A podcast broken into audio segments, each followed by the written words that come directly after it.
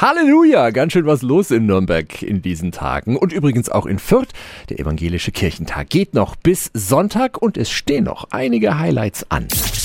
365 Dinge, die Sie in Franken erleben müssen. Für uns unterwegs beim Kirchentag ist Jasmin Kluge aus der evangelischen Redaktion. Guten Morgen. Guten Morgen. Was für Tipps hast du dabei? Wer Lust auf Musik hat und sich nicht extra ein Kirchentagsticket kaufen will, der kann heute um 16 Uhr endlich mal den Winsbacher Knabenchor in St. Lorenz hören.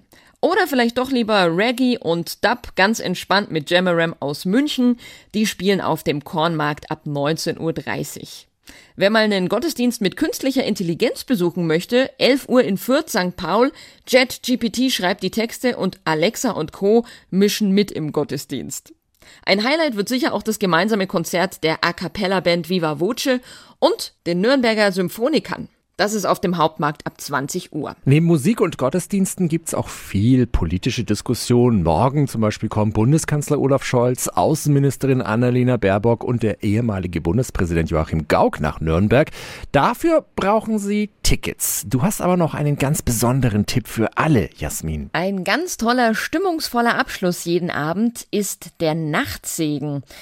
Der ist jeden Abend bis zum Samstag um 22 Uhr auf dem Hauptmarkt und dem Kornmarkt. Da kriegt dann jeder eine Kerze am Eingang, so eine lange dünne.